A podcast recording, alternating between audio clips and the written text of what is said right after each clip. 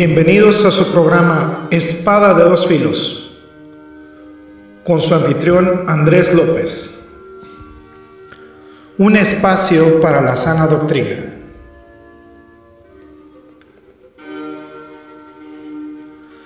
Comenzamos.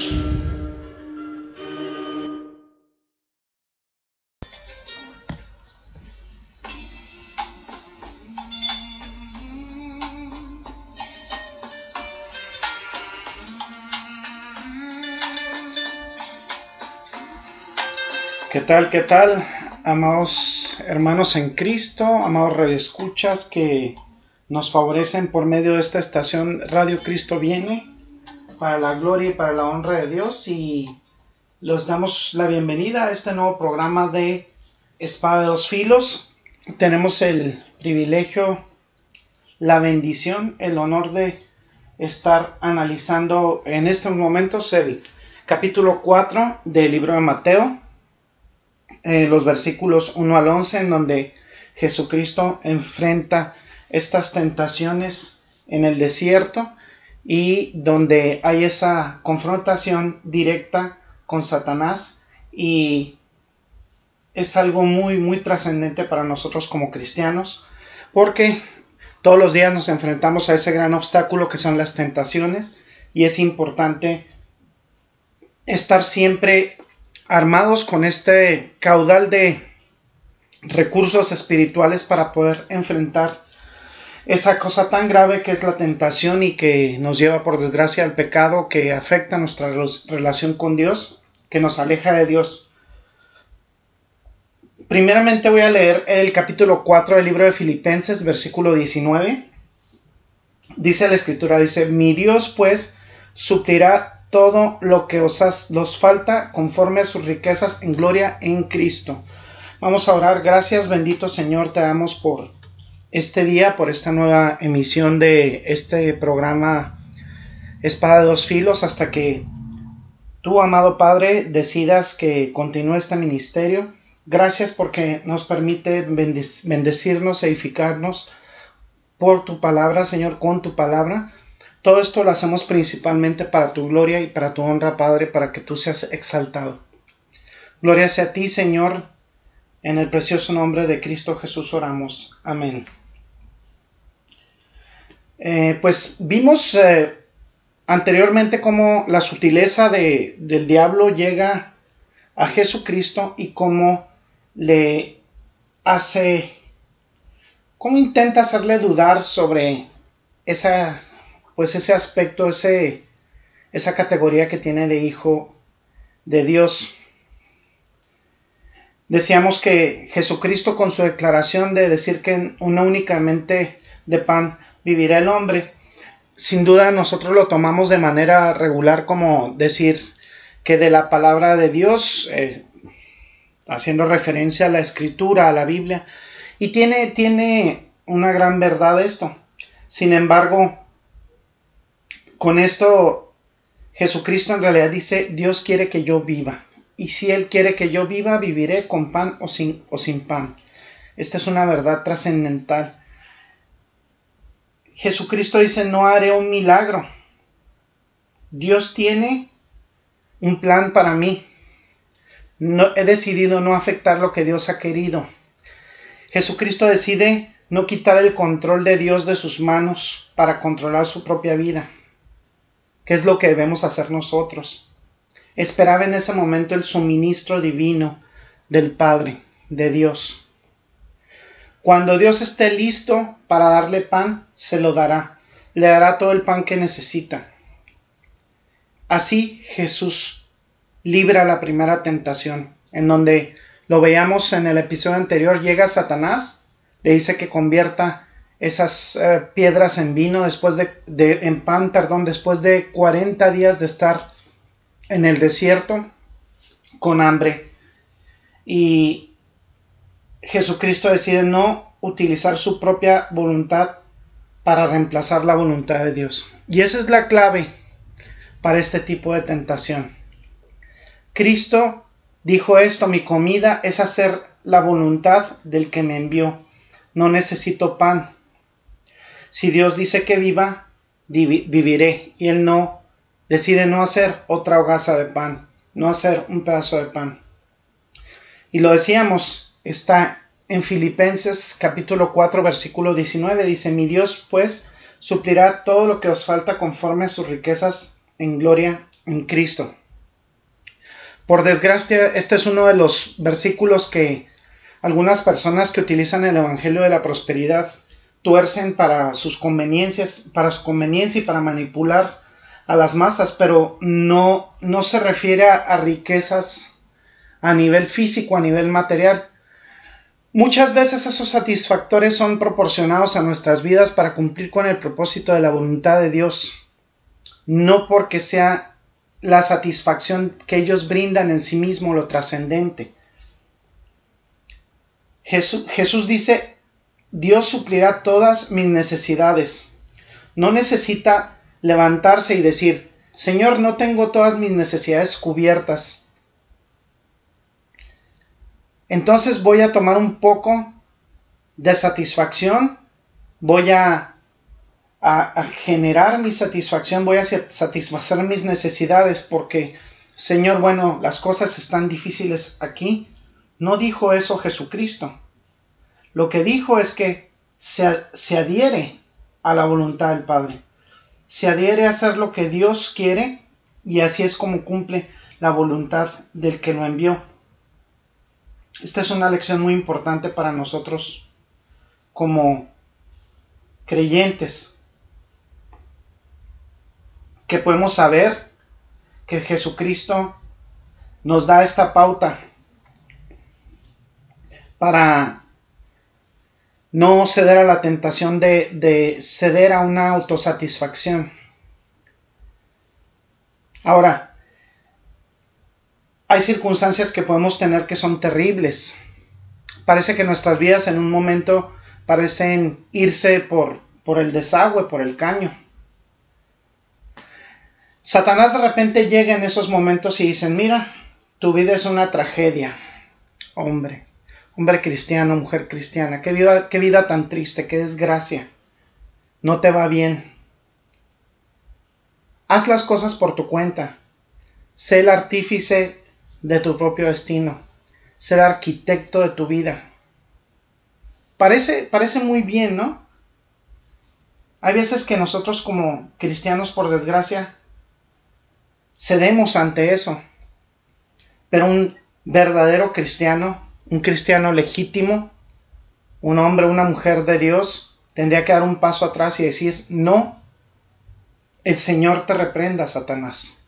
Nunca reemplazaré la voluntad de Dios porque Dios va a proveer, Él proveerá.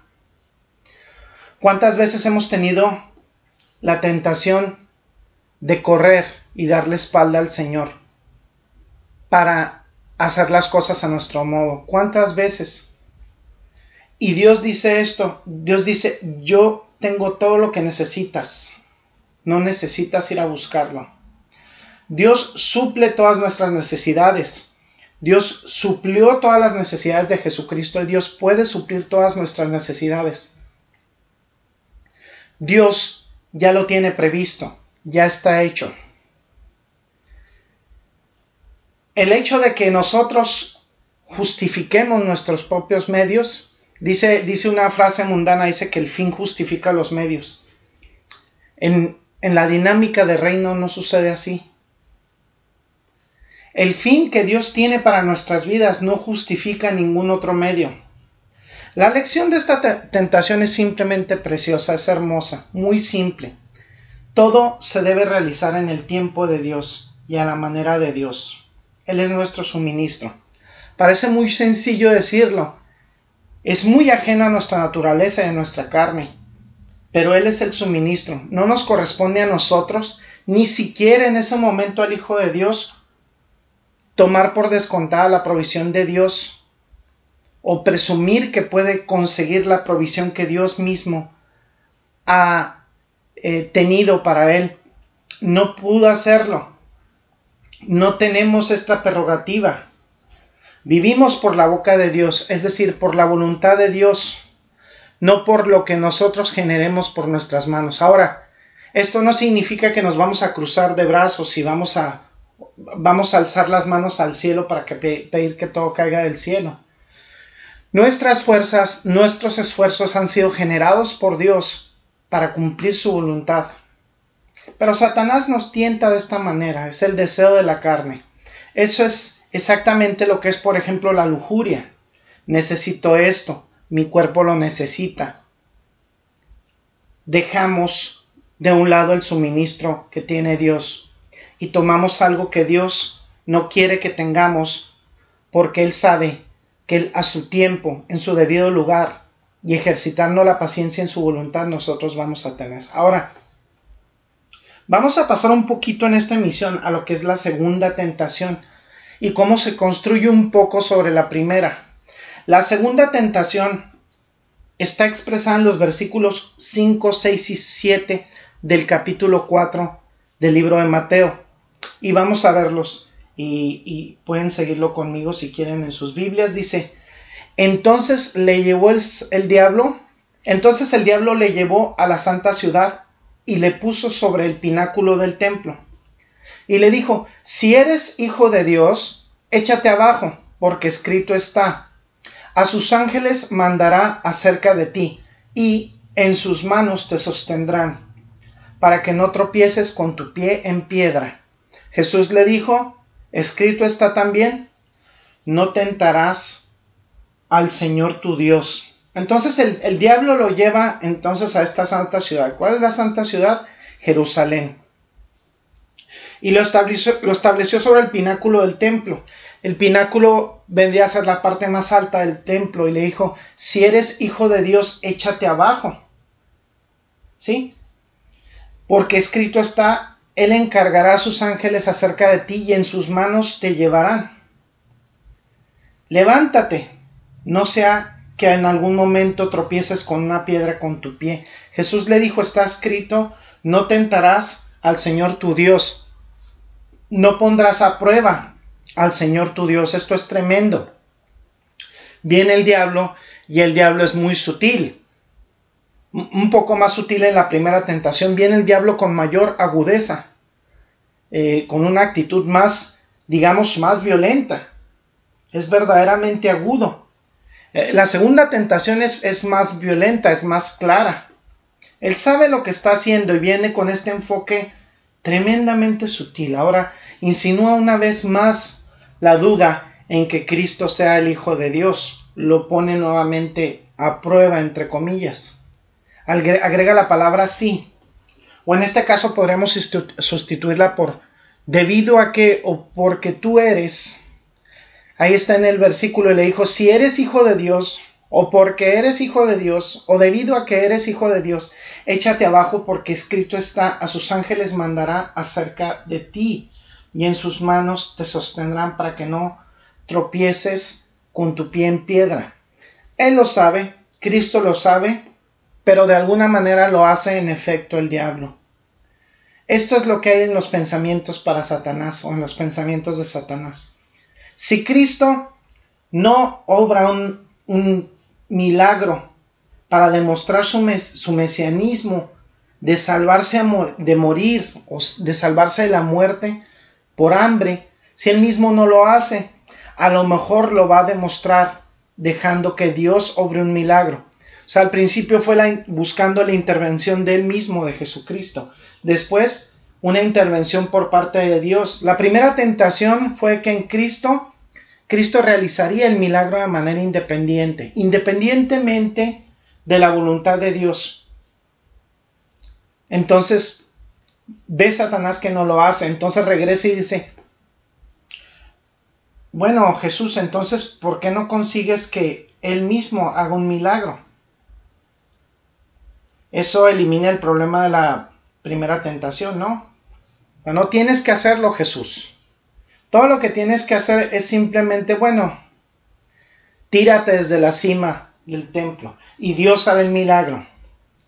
Es una tentación bastante sutil porque elimina el, primer, el problema que, que se enfrenta en la primera tentación. Esta es una tentación aún peor. Es un pecado peor. Es un pecado terrible. ¿Cuál es el pecado aquí? Bueno, al eliminar el problema con la primera tentación, bueno, tú no, tú no tomas tu satisfacción, tú no te autosatisfaces. Esta vez, Dios, allá voy, me voy a tirar. Hazlo, hazlo Jesús, le dice Satanás a Jesucristo. Amados hermanos en Cristo, principalmente a ustedes me dirijo, ¿hemos hecho alguna vez esto? ¿Hemos puesto a prueba a Dios? Como lo pone tantas veces la gente del mundo. ¿Cómo tanta gente no trabaja y compra un boletito de la lotería o de Melate en México o de, o de Progol o de cualquiera de estos o va a un casino y apuesta y ponen a Dios a prueba? ¿Sí? A veces decimos en, algún, en alguna oración, bueno Señor, eh, te doy hasta, hasta mañana, hasta lunes. O si el teléfono suena, eh, si, suena en tanto tiempo es que voy a saber que es tu voluntad. ¿Alguna vez hemos puesto a prueba a Dios? Pero esto es es que muchas veces nosotros esperamos que Dios haga un milagro especial para demostrar alguna cosa u otra cosa. Eso es presumir el poder de Dios. Eso es un pecado. Eso es grave. A veces decimos, Señor, pues me metí en este lío, ahora sácame. Ahora, si, si Jesucristo hubiera hecho, estaría tentando a Dios se estaría poniendo en una posición en la que Dios tiene que sacarlo de ahí, en un problema. Ese es un pecado más grave incluso que el primero.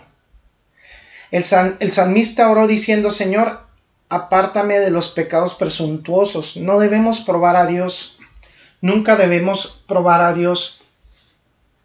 Esto es presumir eh, de, de tener el control del poder de Dios, empujando desde nuestra perspectiva a Dios en un rincón y decir, Dios, tienes que sacarme de esto. Eso es tentar a Dios. Muchas veces, por desgracia, como cristianos hacemos eso y eso no está bien. Vamos a algún lugar en donde no tenemos ninguna intervención o donde no debemos estar y decimos, bueno Señor, aquí estoy, puedes sacarme este problema, puedes sacarme este lío. ¿Qué estamos haciendo nosotros poniéndonos en esa situación en primer lugar? ¿sí?